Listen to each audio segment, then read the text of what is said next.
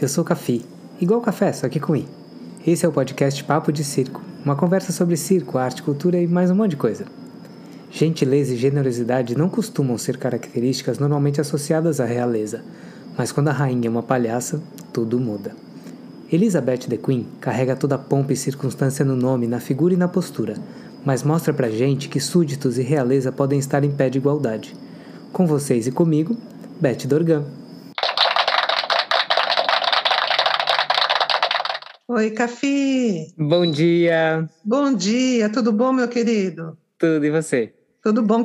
Bom, Beth, Fala, estudando, sobre, estudando sobre Vossa Senhoria, é, primeiro de tudo, essa temporada que nós estamos fazendo, que é a terceira temporada do, do podcast, segunda temporada, hum. é sobre os mestres Jedi e as mestras Jedi. E você é uma você é uma mestra. O que é que eu estou fazendo aqui? Não, você é uma mestra Jedi. Então, minha primeira pergunta é: você se considera uma mestra Jedi? Não! Mas é que você foi, você foi muito citada no podcast até agora. Várias Meu pessoas Deus. falaram de Mesmo? você. Nossa, não, não, pelo amor de Deus, quem sou eu? Quando você me convidou, eu falei, meu Deus, o café ficou louco, o que, que deu medo? O que, que eu tô fazendo aqui? não, até parece. É muita, é, é, muita gente que te tem como referência, que estudou com você, que trabalhou com você.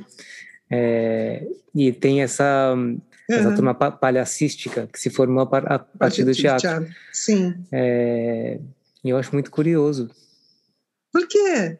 Ah, porque é muito legal, é uma formação diferente. Eu, eu bom, eu me Sim. formei na prática, né? Uhum. Não foi nem no circo tradicional, mas foi, acho que, mais inspirado nos palhaços do circo tradicional. Uhum. É, então é, é, muito legal ver uh, diferentes uh, pontos de formação que chegam no mesmo lugar, né? Sim, na sim, verdade. sim.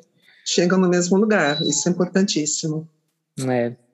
Você, para você, a palhaçaria e o teatro foram uma mudança de rumos na sua vida, né? Que você tem uma formação outra, né? Sim, é, é, eu na verdade, Café, eu é, comecei a fazer teatro, uh, teatro amador quando eu tinha 15 anos. Aí eu parei e fui fazer, fui terminar o colégio, fui fazer faculdade e porque assim eu sou de uma geração que uh, uh, e de uma de uma formação familiar árabe kibe esfirra, muito tradicional. Então, assim, essa ideia de teatro como profissão não, não sabe, não passava uhum. pela minha cabeça. Eu adorava, eu amava fazer teatro amador, mas era teatro amador e eu tinha que, que fazer uma faculdade e fui para publicidade e comunicação social. Fiz o um mestrado em comunicação social, mas a sensação que eu tinha quando eu tinha 27 anos é, é que eu era um pintinho dentro de um ovo eu já era um pintinho formado, entendeu? Assim, já pronto para viver, mas eu não conseguia sair da casca do ovo. Eu não conseguia abrir a casca do ovo. Uhum. Era uma sensação, assim, eu via todos os meus colegas de faculdade já trabalhando em... Eu, eu, eu fiz publicidade e depois fiz jornalismo. Eu falava, meu Deus, é, terminei publicidade, fiz o um mestrado em comunicação social, fui fazer jornalismo justamente porque eu sabia que eu estava orbitando em torno de alguma coisa que me interessava, mas eu não sabia exatamente o que. Então eu via todos os meus colegas já trabalhando em emissoras de televisão, de rádio, jornal ou em agências de publicidade, falava gente eu e eu e eu. era um horror, era uma, uma sensação muito muito angustiante. Aí eu estava fazendo o mestrado em comunicação social e tive uma matéria que era psicodrama com o professor Clóvis Garcia.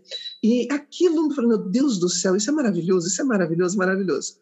E, e, aí eu comecei, falei, meu Deus, é teatro, não sei o quê, mas sabe quando você fala, não, quem sou eu? Quem sou eu? Imagina. Uhum. Eu sei que foi, foi, foi. E aí eu estou sendo assim, estou falando um pouquinho de mim, não sei se é isso que você queria. Os aí microfones fui... estão abertos para você. não, eu estou contando isso até assim, como exemplo para outras pessoas, uhum. sabe? Aí eu, eu é, estava trabalhando, essa altura, eu fui trabalhar na Casa de Cultura Mazarope. Fui trabalhar como orientadora artística. Prestei um concurso, fui, fui trabalhar lá como orientadora artística, e lá tinha um curso de teatro nos finais de semana. Eu comecei a dar plantão nesse curso. Comecei, aí o Everton de Castro, que era o, o diretor, me chamou e falou: ah, Eu não gosto de ver você sentada aí, vem participar. E aí eu comecei.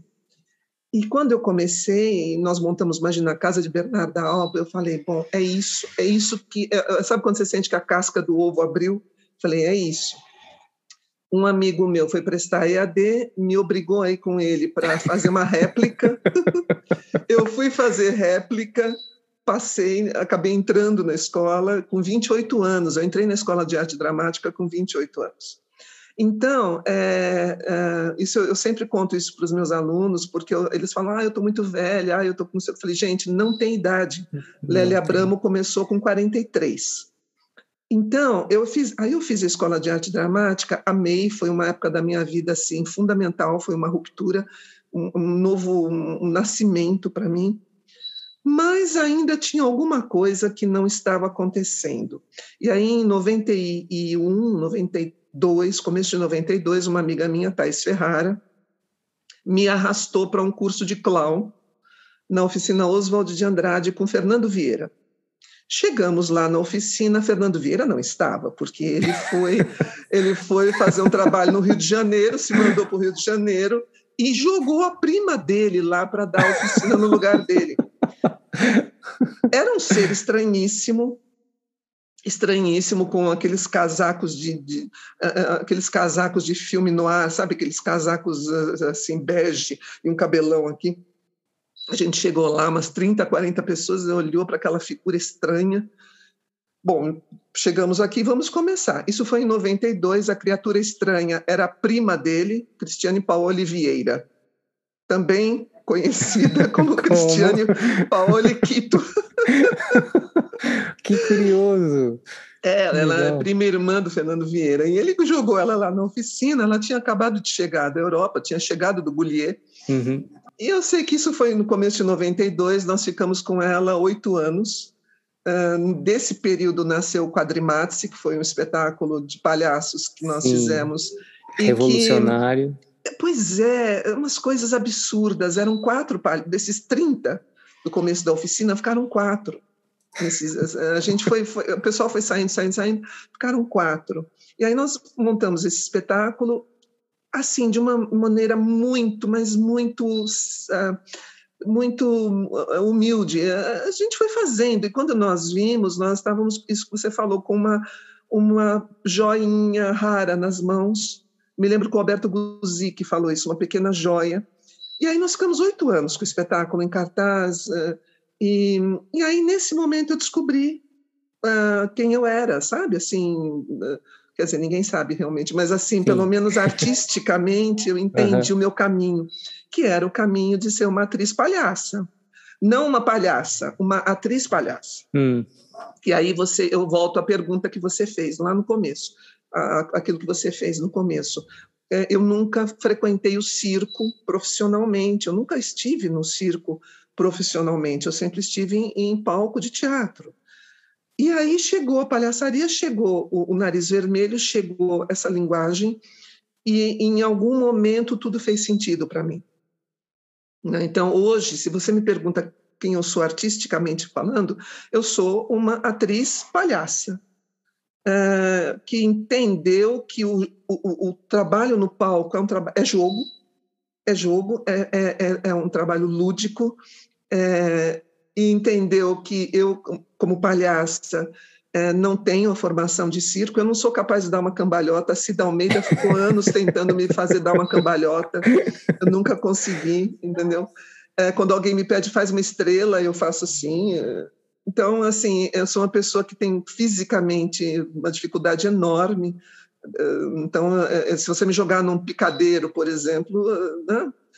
E, mas eu, eu, eu entendi que é esse estado do palhaço, esse estado de jogo, de brincadeira, de, de estar em contato com o seu próprio ridículo, de ser a máscara, que é o arquétipo humano mais potente, que é o arquétipo da inadequação, da, do não saber, da queda e da alegria de ser assim, eh, uhum. tinha tudo a ver com o meu trabalho de atriz. Então, hoje eu sou uma atriz que trabalha com essa máscara e com, com todas as minhas limitações. Né? É isso, né? É usar o que a gente teoricamente tem de mais fraco como potência, né?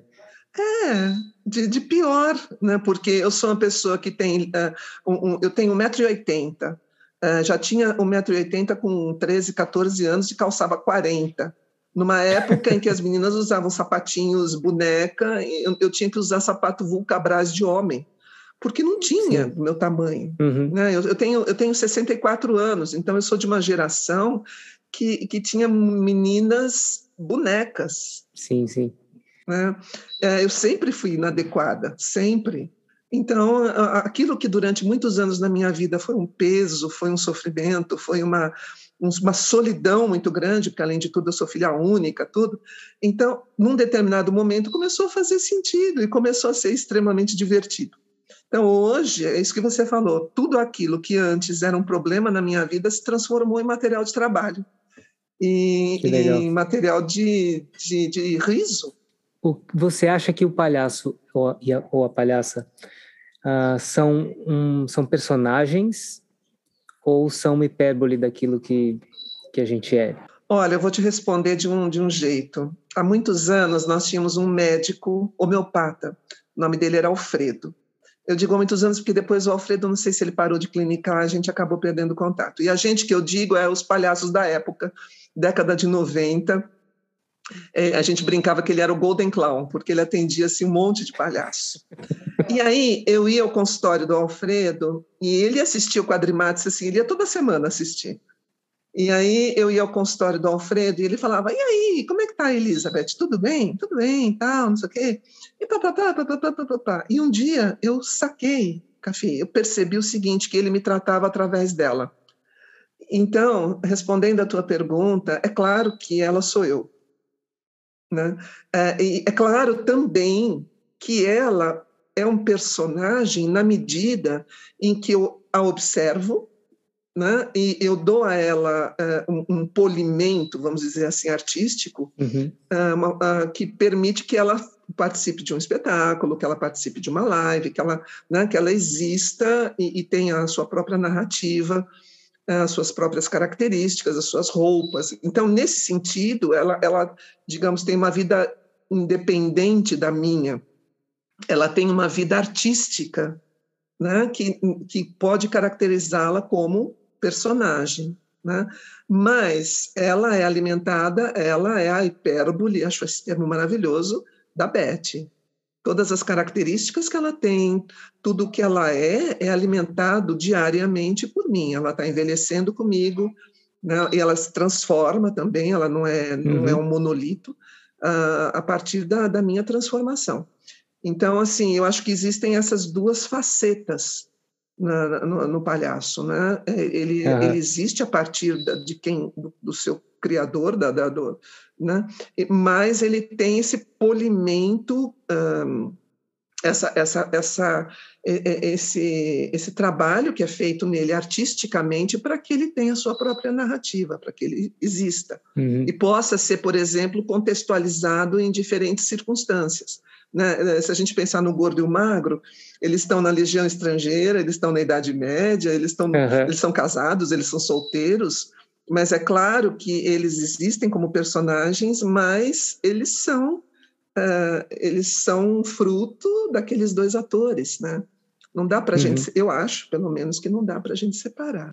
E, bom, para quem está ouvindo e não conhece, esta pessoa, Beth Dorgan, uh, personifica, criou essa personagem hiperbólica a partir dela mesma, que é Elizabeth the Queen, ah. que tem essa característica monarca, né? é, e eu queria saber de onde veio isso, de onde você tirou essa, hum. essa, essa alteza. Só para voltando um pouquinho à, à, pergunta anterior, quando a gente há um tempo atrás dirigia um espetáculo, o Chá de Alice, e quem fazia era o Alan, o Alan Benatti, a Gabriela Argento uhum. e o Denis Goios. E o Alan, num determinado momento, ficou doente por um, um tempo, e nós tínhamos uma temporada para cumprir, uh, e o Márcio Balas veio substituir o Alan durante um tempo. E aconteceu uma coisa muito interessante, porque ele chegou para mim, a gente estava ensaiando, ele falou, Beth, eu não posso falar isso que o Alan está falando, que o Alan fala. Porque não sou eu, é, é, isso aí é a história do Alan, isso aí é coisa do Alan, é do Chabilson. eu tenho que falar a partir da, da, do meu palhaço. Então, só voltando um pouquinho, quer dizer, eram, eram personagens da peça, mas eram personagens que falavam a partir uh, do, do, daquele ator. Uhum. Então, nós tivemos que mudar todo o texto para que fosse o texto criado pelo Márcio Balas, para que o palhaço claro. dele porém o palhaço dele dentro da estrutura do chá de Alice, uhum. né? Então é nesse sentido sim, sim. que tem essas duas facetas, né? Agora voltando à tua última pergunta, a gente estava no treinamento com a Quito e quem me batizou de Elizabeth foi ela. Eu recebi essa honra, Elizabeth de Queen, é, porque o meu nome é Elizabeth Vitória. Ah. E uh, a minha mãe adorava, não sei porquê, a minha mãe dizia que era questão de reencarnação. Ela adorava a realeza inglesa, ela adorava a Inglaterra, ela tinha fascinação pela Inglaterra.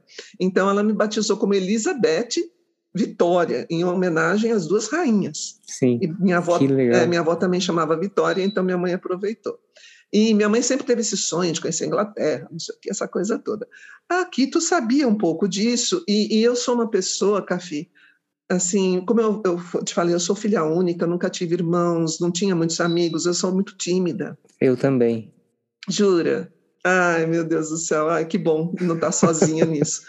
É, e, e, e, timidez muitas vezes é confundida com, é, com uh, altivez. Sim, arrogância. Arrogância, né? Sim. Então, isso sempre fez parte um pouco da minha vida, dessa coisa de ser boa aluna. Eu era boa aluna porque eu não tinha com quem brincar, entendeu? Então, uhum. Né, eu estudava porque eu não tinha o que fazer. Uh, e minha mãe era professora na escola onde eu, eu estudava, então também tinha essa coisa de Uh, minha mãe também me ajudava com, com as lições e, e, e, eu falava que tinha que ser boa aluna, que minha mãe era professora da escola. Na hora do recreio, eu ficava perto da sala dos professores, minha mãe falava, vai brincar, vai brincar, vai brincar. Eu não tinha com quem brincar porque eu, eu tinha medo dos meus colegas. Então, isso tudo foi criando essa pretensa altivez uhum. e, e, essa pretensa intelectualidade, porque é, é pura mentira. é pura enganação, entendeu? E aí eu, eu, ficava com os livros e aquela coisa toda, não sei o que, não sei o que. E a Quito, que é a Quito, que é uma grande, maravilhosa formadora, observava tudo isso, né? E aí ela, ela quando ela me, me batizou de Elizabeth Queen, ela, eu acho que ela foi exatamente nessa questão da, da timidez, da altivez, é, e, e, também fisicamente eu usava uma, uma até hoje um, um blazerzinho, era uma coisa da minha avó. Minha avó tinha 1,50m. Eu usava o casaquinho da minha avó e usava uma botinha. Então, tudo isso me deixava presa, assim, figura comprimi, alta e comprimida. Uhum. Uh, e isso dá uma ideia de, de, de, de, altivez também, né? Não era uma figura confortável, sabe? Assim, fisicamente confortável. Uhum. Então, eu acho que a, a, essa, essa questão da Elizabeth de Queen veio, veio disso, mas eu devo a Quito, de ter iluminado, me ajudado a iluminar essas facetas. Que, que ela vem falando para mim, ela fala, você é louca, né, Elizabeth? Você é louca. Você é uma idiota, você é louca.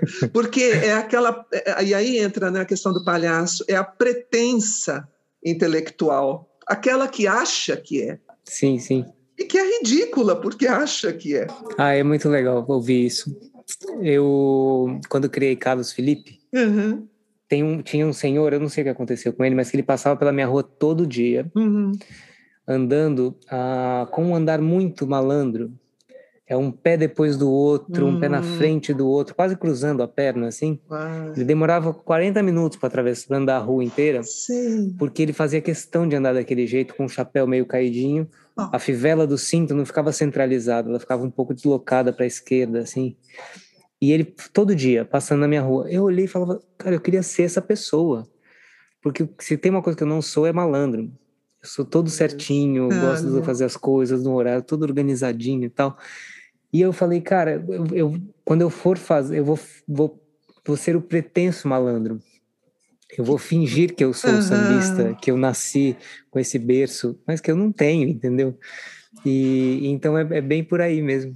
Achei muito legal você falar que isso. Que interessante, né, Cafi? E, e, é interessante, Cafi, porque você quis ser, mas não que você pensou assim, eu vou fazer um personagem assim porque é interessante. É, eu queria eu ser. Eu vou brincar assim. com isso. Então, nasce é. de você. Né? Nasce de você. É por isso que a gente fala que é alimentado por quem so nós somos ou por quem uhum. nós gostaríamos de ser. Sim. Né? Não é um personagem descolado da gente, né?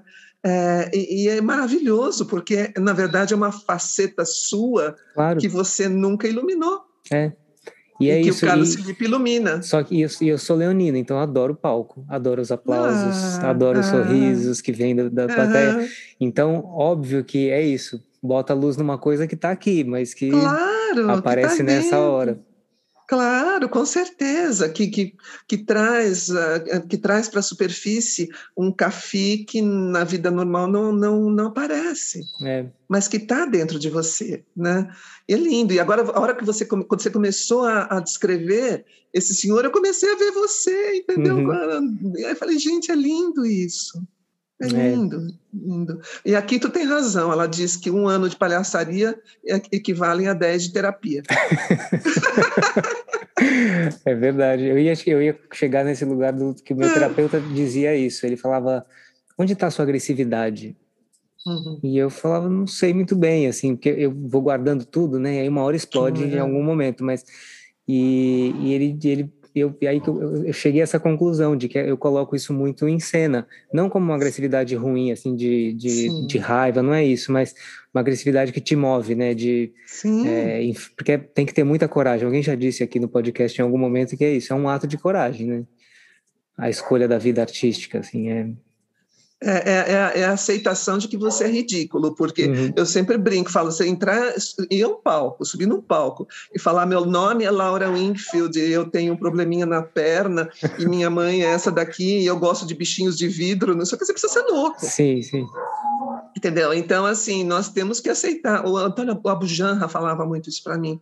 O Abu, que foi um grande diretor de teatro, um dos meus mestres, ele dizia: todo ator tem que ser ridículo e tem que aceitar isso né? porque é, você subir num palco e, e, brincar de ser outras pessoas. É. Então, é, é, é, claro, é loucura, é ridículo, é força criativa, uhum. é agressividade. Então, desculpem, não venham dizer que a gente não pode ter ego, tem que ter ego sim. É, porque não, não é não, você tem que ter um ego assim para você poder subir num palco e segurar a onda ali não pode ser uma coisa ai não quero eu tenho vergonha não só que é uma coisa positiva, uma coisa legal. Não é, é. para se mostrar, né? Uhum. Mas é para dar voz a outras vidas. Sim. Né? Então, você dá voz, você dá passagem a outras vidas, a outras almas. Então, é claro que tem que ter essa agressividade, que é força propulsora, né? É, exatamente. Assim. Ai, que legal. É, e, gente, eu vou contar agora essa história, Beth. Eu tava. Conta, conta a gente, na Macaca, foi fazer a gala do circo no Teatro Municipal. E a gente estava lá e nesse, nesse tipo de cabaré sempre se espera muito, né? Você fica uhum. muito tempo esperando, porque tem a luz, o som, aí a, tem que esperar o outro artista que tá, vai fazer antes de você, passar o número dele e tal, então você espera muito. Tava eu sentado na coxia do Teatro Municipal, e eu amo o Teatro Municipal, adoro ver os técnicos trabalhando, é, né, uma, é um grande balé que acontece que ninguém vê, né? Eu adoro assistir isso tudo. Então eu tava ali sentado assistindo aquela arquitetura maravilhosa, as paredes de tijolinho, e pensando naquilo tudo, de repente passa Elizabeth the Queen, assim. Aí eu olho assim, falo, nossa, é a Beth Dorgan, e eu acho que eu nunca tinha conversado com você até então. Aí eu vejo Beth passando, aí eu, né, assim, está passando uma mestra Jedi aqui na minha frente, né? Tudo bem. Aí volta Elizabeth the Queen. Aí na terceira vez que você passou assim, eu, o nosso olhar se cruzou, eu falei, oi, tudo bem? Aí você, e você foi extremamente simpática, óbvio, como sempre. Descobri eu, mas não sabia, né? Todo mundo já falava, mas eu nunca tinha tido a, a, a experiência. Aí, conversando com você, não sei o que, eu pensei assim, gente, ela sabe quem eu sou. Foi o que eu pensei na hora. Eu falei, eu nem imaginava que você sabia. Imagina. Então foi. Que absurdo! Foi muito curioso. Foi assim que eu conheci. Beth Dorgan. Que absurdo, Cafi, que absurdo. Como assim? Não sabe quem você é? Pelo amor de Deus, Cafi, não me fala uma coisa Ué, dessas. não sei, gente. A gente vai seguindo nossa vida, assim, né? Imagina, tudo isso que você sentia, você sentiu, eu senti em relação a vocês. Imagina, na macaca para mim é um, é um cult, é uma, é uma, uma, instituição, é uma coisa. Pelo amor de Deus, não fala isso. ah, mas foi muito legal. Interessante. E depois interessante. dividir o palco, assim, né? Eu, eu, adoro, adoro esses cabarés por isso. Que a gente Nossa, tem a oportunidade de dividir o palco com, com as pessoas que a gente admira Nossa, e é muito lindo. legal. E eu morria também de admiração por vocês. Eu ficava lá, porque eu falei para você, eu tenho essa, essa questão física, eu sou toda paradona, e eu vejo vocês fazendo aquelas coisas maravilhosas, entendeu? Criando poesia física. É poesia física. Né? E, e é lindo. Então, assim, é uma, uma, admiração profunda pelo trabalho de vocês, pelo amor de Deus. Hum. Né? E, e, realmente esses, essa, essa oportunidade que a gente teve de trabalhar juntos, eu, eu compartilho da tua admiração, eu adoro coxia. Eu adoro. Nossa, eu sinto a mesma coisa, eu sinto falta do cheiro do, do, do, do, teatro, aquela movimentação na coxinha, nos bastidores, aquilo é tão lindo. E você falou do teatro municipal, se o público pudesse ver o trabalho que existe ali com aqueles técnicos. Não, o que é aquilo, meu Deus é. do céu? É uma coisa impressionante. Eles são muito né? profissionais, público... os técnicos. É, é é muito, muito impressionante. Muito e emocionante de ver. É, né? e, e, o prazer que eles têm, o olho deles brilha. É, é muito bonito. Vendo, é. é. muito lindo. É lindo. É lindo. É. Eu acho que a experiência que a gente teve na noite de gala do Círculo Municipal, para mim, pelo menos, foi inesquecível. Ver tantos, mas tantos artistas ali na coxia e no palco, e aqueles técnicos, e aquele frisson, e aquela alegria, aquele prazer de estar todo mundo ali isso não tem preço, né? É o que a gente, tem... a gente quando é, fez a série da HBO, o diretor tinha essa premissa. Você assistiu, aliás? Sim. Ai, que legal. Assisti tudo. Assisti todos os episódios. Mas todos, a premissa todos. do diretor da série é essa: é muito do que falta no mundo tem de sobra no circo. E essa, essas experiências uhum. desse cabarés é isso. Você está sempre pronto ah, para ajudar quem está em cena ou quem está para entrar em cena. Eu lembro que o João Artigos, que foi o entrevistado do último, do último episódio, inclusive, ele, no meio ah, do cabaré, ele assim, cara, fudeu, perdi meu pente, sem o pente eu não faço número. E mobilizou-se uma força-tarefa em busca do pente de João Artigos e a gente achou, óbvio, estava ali, tá atrás de um hum, peso do teatro, uhum. não sei, tinha caído. Mas é isso, né? Você tá. E, e, e, ao mesmo tempo todo mundo procurando e já pensando em soluções para se não encontrasse, porque pode acontecer, né? o ridículo e o erro estão sempre aí, na esquina. Sempre aí. E é, e é louco, né? Eu estava falando, aliás, sobre isso ontem mesmo com, com um grupo de alunos meus. E, e a gente, eu estava falando sobre. Eu tenho muito a imagem, Café, de uma rede, rede uhum. de, dessa de pescadores, assim, rede mesmo. Eu acho que nós formamos isso, cada um de nós forma ali um, um, um pedacinho dessa rede, e ela existe para proteger todo mundo, e todo mundo junto, todo mundo correndo um com o outro. É, é, isso faz parte do nosso trabalho, né? E, e acho que isso acaba se estendendo para o público nessa questão da alteridade mesmo acho que se há uma, uma coisa que, que para mim é, é, a maior potência do circo, é a maior potência do teatro, é isso, é você estar tá fazendo não para você. É, é, é, é, com você, mas é para o outro, é uhum. é com o outro. É isso que nos liga, né? é isso que nos conecta com a, humanidade, com a nossa humanidade e com a humanidade. Por exemplo, eu não sei se, mas eu fico pensando agora nesses tempos que nós estamos vivendo. Pensa bem, Café, o que é que está, de alguma maneira, nos conectando, nos mantendo e nos alimentando? É a arte. A gente, uhum. a gente eh, assiste filmes, a gente assiste séries, a gente assiste novela, a gente tenta fazer um trabalho online aqui. Uh, é isso que, de uma certa maneira, está nos, né, nos mantendo unidos a gente ouve telejornal, ouve, só para ficar desesperado, mas, mas, na verdade, o que mantém a gente com um alento é a arte, é a música, é o circo, são as atividades artísticas online que a gente consegue assistir e fazer. Uhum. É, então, para mim, é fundamental para a gente, para a nossa condição humana. Sem dúvida. E por trás do mesmo do telejornalismo, tem artistas trabalhando naquilo, tem na artistas trabalhando, claro, na luz, claro, na câmera, claro, no figurino. Claro, claro né? que sim, claro. Então é, é isso que para mim, sabe, dá o alento em tempos que nós estamos vivendo. Imagina a gente agora sem nada disso. Claro. a gente enlouqueceria, eu acho. Né? Então, é. É, tem, faz todo sentido para mim. É, sabe uma, uma, coisa que eu amo? Amo, quando acaba um filme, eu adoro ver ah, os créditos. Eu sou daquele tipo de pessoa que fica assistindo os créditos. E aí você vê, assim, às vezes, dezenas de pessoas que fizeram parte daquele uhum. filme da equipe técnica, que o público nunca vai saber quem é, né? É. Mas que estão lá, né? Como a gente no, no circo, como, como por exemplo você quando está no circo com, com o pessoal da macaca, com os meninos e com outros artistas ali, estão todos se apoiando. Essa série que vocês fizeram foi maravilhosa porque eu assistia e eu via o Tortel Poltrona, ali suando, você via né, ele ali conversando com vocês, você via aqueles artistas todos, você via o circo acontecendo no seu dia a dia e era tão emocionante aquilo.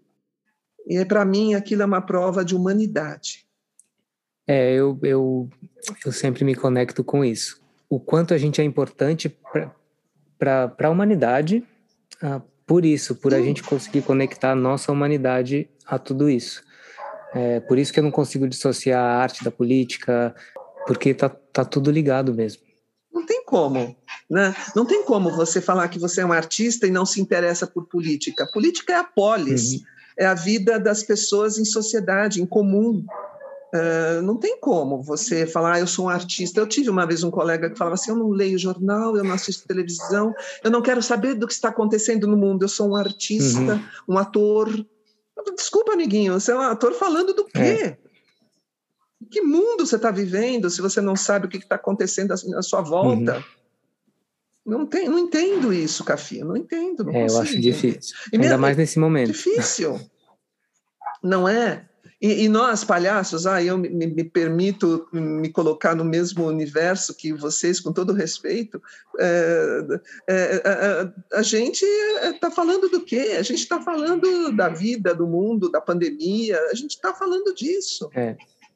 a gente faz uma transposição poética e lúdica do mundo em que a gente vive, não tem como ser de outro jeito.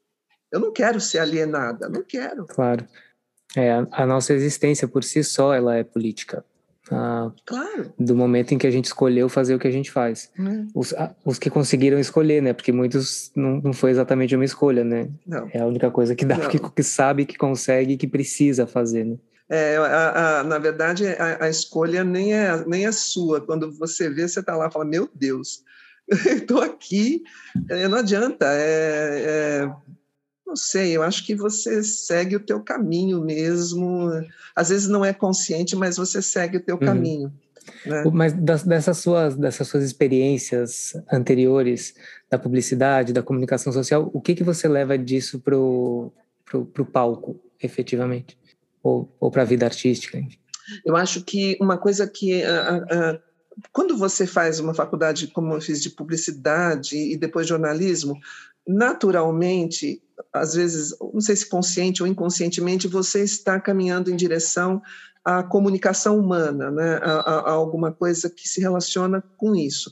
Então, nesse sentido, tanto, tanto publicidade como, como jornalismo me ajudaram muito nessa questão da organização do pensamento, da, da busca da informação, do, da pesquisa, é, e que eu, eu, eu acho que para uma atriz, para um ator, é fundamental você ter essa, essa busca de, de, de uma, de uma da, da, da, informação, da, essa, essa inquietação em relação a, aos fatos, ao que está acontecendo, e não só isso, mas é uma, uma, inquietação intelectual mesmo. Eu acho que a gente tem que ter.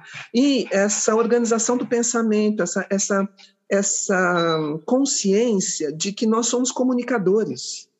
Né? E, então, nós temos que ter uma, uma, um cuidado, uma delicadeza e um investimento na palavra, no pensamento, na, na, um, na, na, na, ampliação da nossa perspectiva mesmo é, humana. Então, você ler, você ir ao museu, você conhecer obras de arte, você ouvir música de todos os tipos, todos os estilos, você, você é, com, é, ser capaz de olhar para um, um, quadro, e eu não estou dizendo que você tem que falar, ah, é um quadro impressionista, não é isso, mas permitir que aquela obra dialogue uhum. com você, que ela converse com você, é, então, eu acho que nesse sentido, essas faculdades foram muito importantes para mim.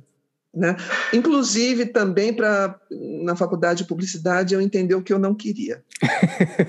o que já é uma, um grande ensinamento. Do né? que eu não quero fazer, uh, inclusive questões éticas, que né, você fala, opa, uhum. não, ok, que bom, estou refletindo sobre isso, Sim. não me interessa. Sim. Eu fiz faculdade de turismo.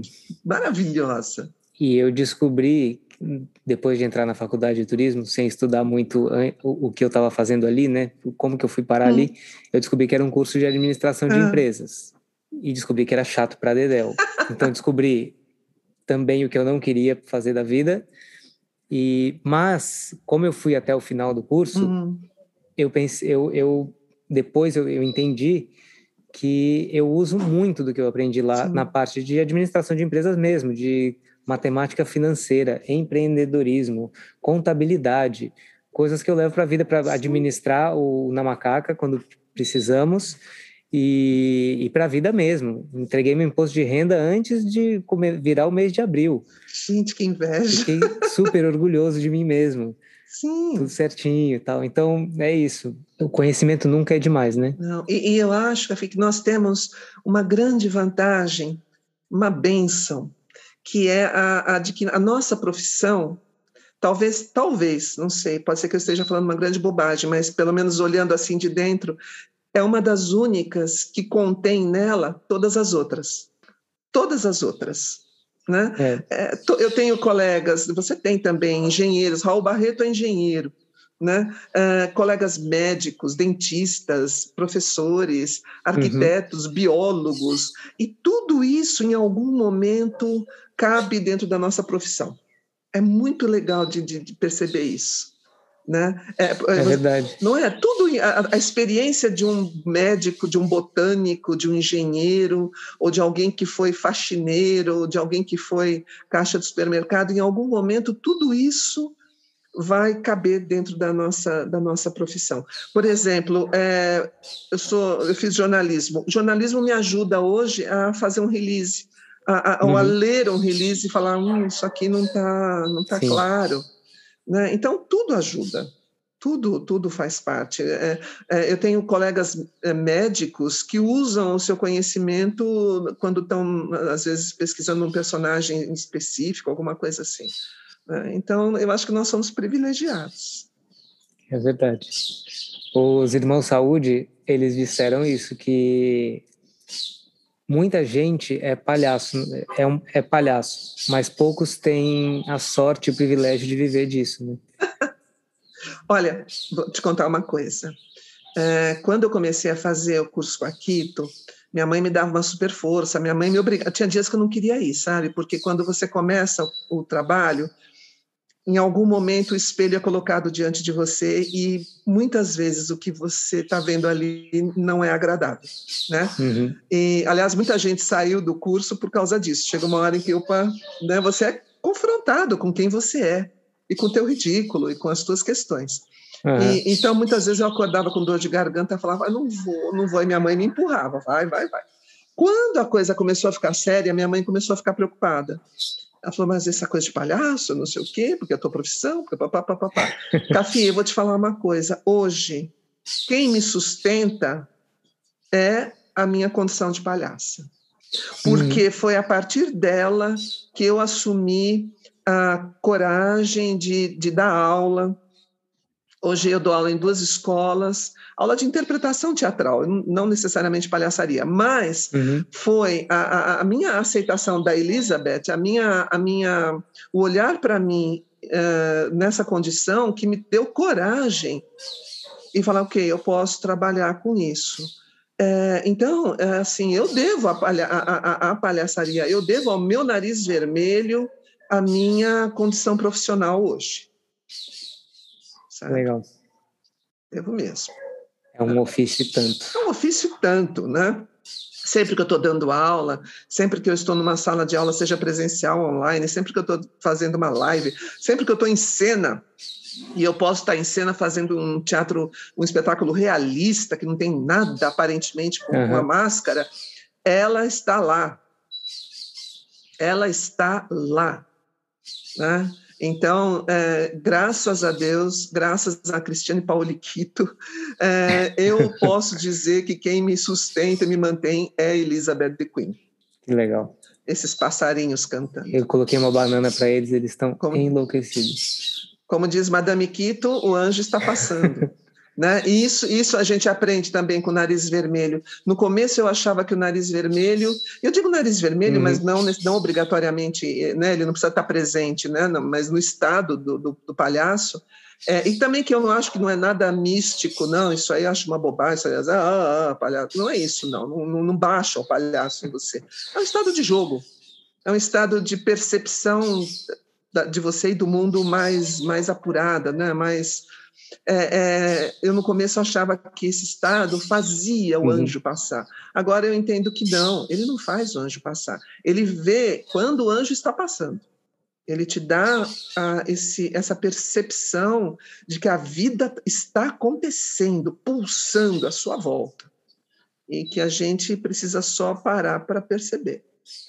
Beth, Fala, e a palhaça o que é? A palhaça? Ou o palhaço? O palhaço, a palhaça. O palhaço é o ser humano na sua condição essencial. Como diria Rubra, é simples, mas não é fácil. É Carregar simples. seu paraíso portátil. Não, é. A palhaça é quem todos nós somos e temos medo de aceitar. Não sabemos de onde viemos, não sabemos o que estamos fazendo aqui, não sabemos para onde vamos, mas sabemos que é bom e nos divertimos com isso e aproveitamos isso ao máximo, né? Isso para mim é a condição do palhaço. Ai, gente, que lindo. É ser feliz na ignorância de, de não saber realmente nada e achar que sabemos. Muito bom. Obrigadíssimo, Beth. Tafi, eu não tenho como te agradecer. Quando você me mandou mensagem, eu falei, gente, que que ele, de onde ele me tirou? O que, que é isso? Ele está falando. Eu vou te confessar uma coisa: quando você pôs lá Mestre Jedi, eu li aquilo a primeira vez, mestre Gedi. Falei, o que é Gedi no circo? Eu fiquei tentando ler alguma coisa de circo que eu não sei o que é, meu Deus. Ele está me chamando, mas eu não sou do circo tradicional. É alguma técnica, alguma coisa. Aí eu falei, Caco Matos, o que é mestre O que é ser o Gedi no circo? Aí, de repente, sabe quando faz assim? tá falando Jedi. meu Deus do céu, meu Deus do céu, como eu sou uhum. totalmente não tem nada a ver mesmo. Aí eu falei, o que, que ele quer falar comigo? Eu não tenho nada a dizer de, de, de interessante. Assim, eu me senti tão, tão honrada e falei, meu Deus do céu. Então, assim, muito obrigada pela confiança, pela honra, Imagina. por ter me dado esse espaço para mais escutar você, que eu acho fundamental, entendeu? Ouvir vocês e estar tá compartilhando esses momentos e me alimentando disso. Muito obrigada. Obrigado a você. Imagina. Se você chegou até aqui, espero que tenha gostado. Todo sábado tem episódio novo no seu agregador de podcast favorito. Segue o arroba Papo de Circo no Instagram. Lá você pode ver trechos dessa entrevista, bastidores e mais um monte de coisa.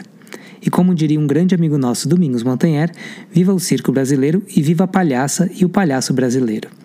Ideia original e produção executiva, Juliana Mesquita. Vinheta, Marco França. Arte gráfica, Maria Carolina Marque e Raquel Nogueira. Redação, produção, apresentação, pesquisa, locução, trabalhos técnicos, sonoplastia e cara de pau, eu mesmo, Cafiota.